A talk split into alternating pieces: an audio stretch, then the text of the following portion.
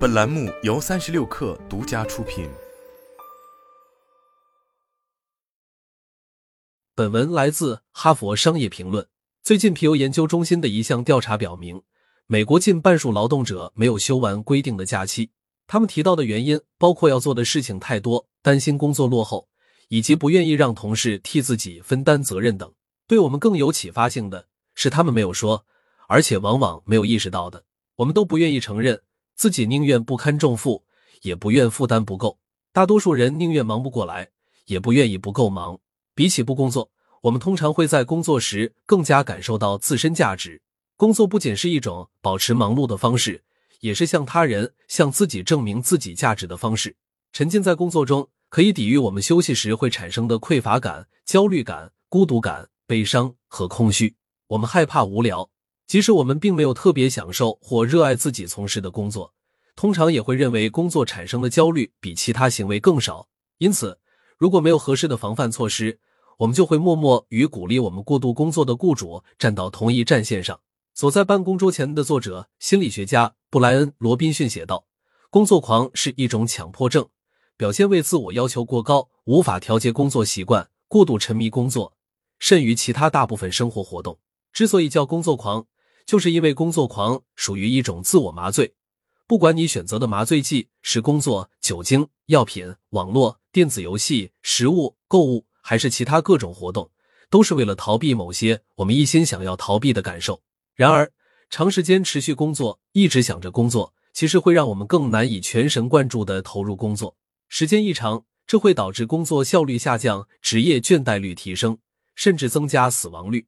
二零二一年，世界卫生组织的一项研究发现，与每周工作三十五至四十小时相比，每周工作五十五小时或以上的人中风的风险高出百分之三十五，死于心脏病的风险高出百分之十七。在推崇金钱至上的资本主义经济体中，工作狂不同于其他形式的成瘾，不仅是可以被社会接受，还可以得到物质和社会的回报。除非我们能完成必要的自我探究。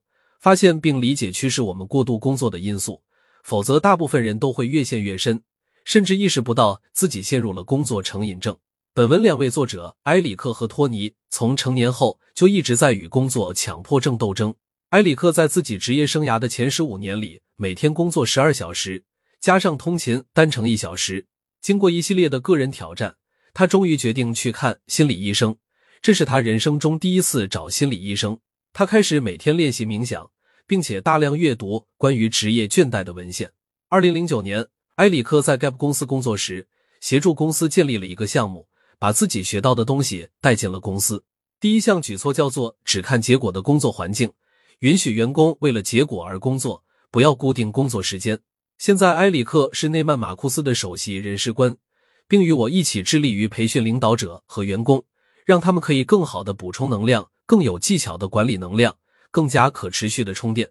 可是，尽管埃里克坚定且努力，他还是发现，在如今这个为把自己逼到极限的人提供过多奖励的企业世界里，抵御工作至上的压力是一项长期挑战。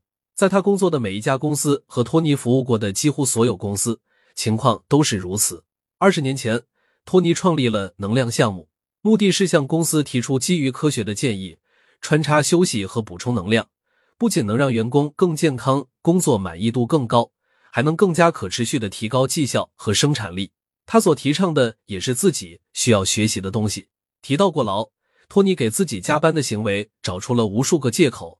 他热爱自己的工作，做起来感觉并不像工作，给人们的生活带来积极的变化，能让他获得极大的满足感。这些解释听起来都很高尚，但工作还是托尼选择的药品。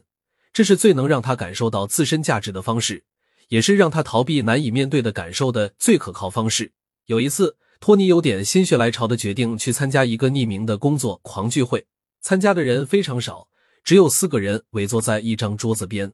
他正要离开，一位参与者转向他：“欢迎加入法国抵抗运动。”那个人说：“纽约有五百万工作狂，现在你遇到了其中仅有的四个正在康复的人。那么。”如果你发现自己陷入了强迫症式的过度劳动，最有效的干预方式是什么？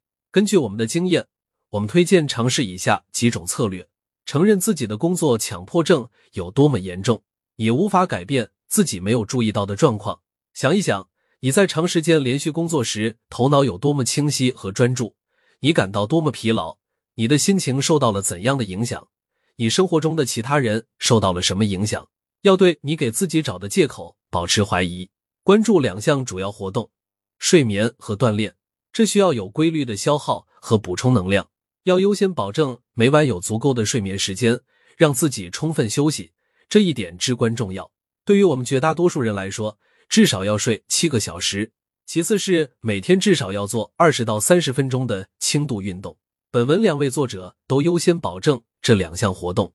尽管我们还在努力限制工作时间，不过我们确信这两项才是避免工作倦怠的关键。选择一项。能带来最纯粹乐趣的活动，让这项活动成为能在工作以外给你最大自由的源泉。托尼选择的是交谊舞和网球，埃里克则是冥想和健身。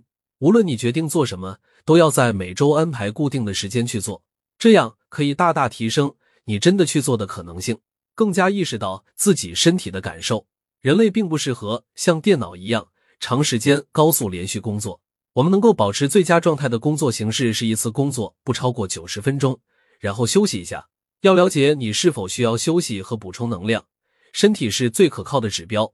但我们常常忽视身体发出的信号，或者否认自己身体的感受。在我们的文化中，过度工作能得到很多奖励，所以在你给自己时间休息和补充能量时感到焦虑是很合理的。这种时候，与其着急回去工作。不如看看自己能否与这种感受共处一会儿。你越能单纯的观察自己的焦虑，就越能发现这并不是你的全部。你对于不工作的恐惧并不会变成现实，你休息的能力会渐渐提升。在对抗职业倦怠和缓解工作狂的过程中，一点点自我关爱就能发挥很大的作用。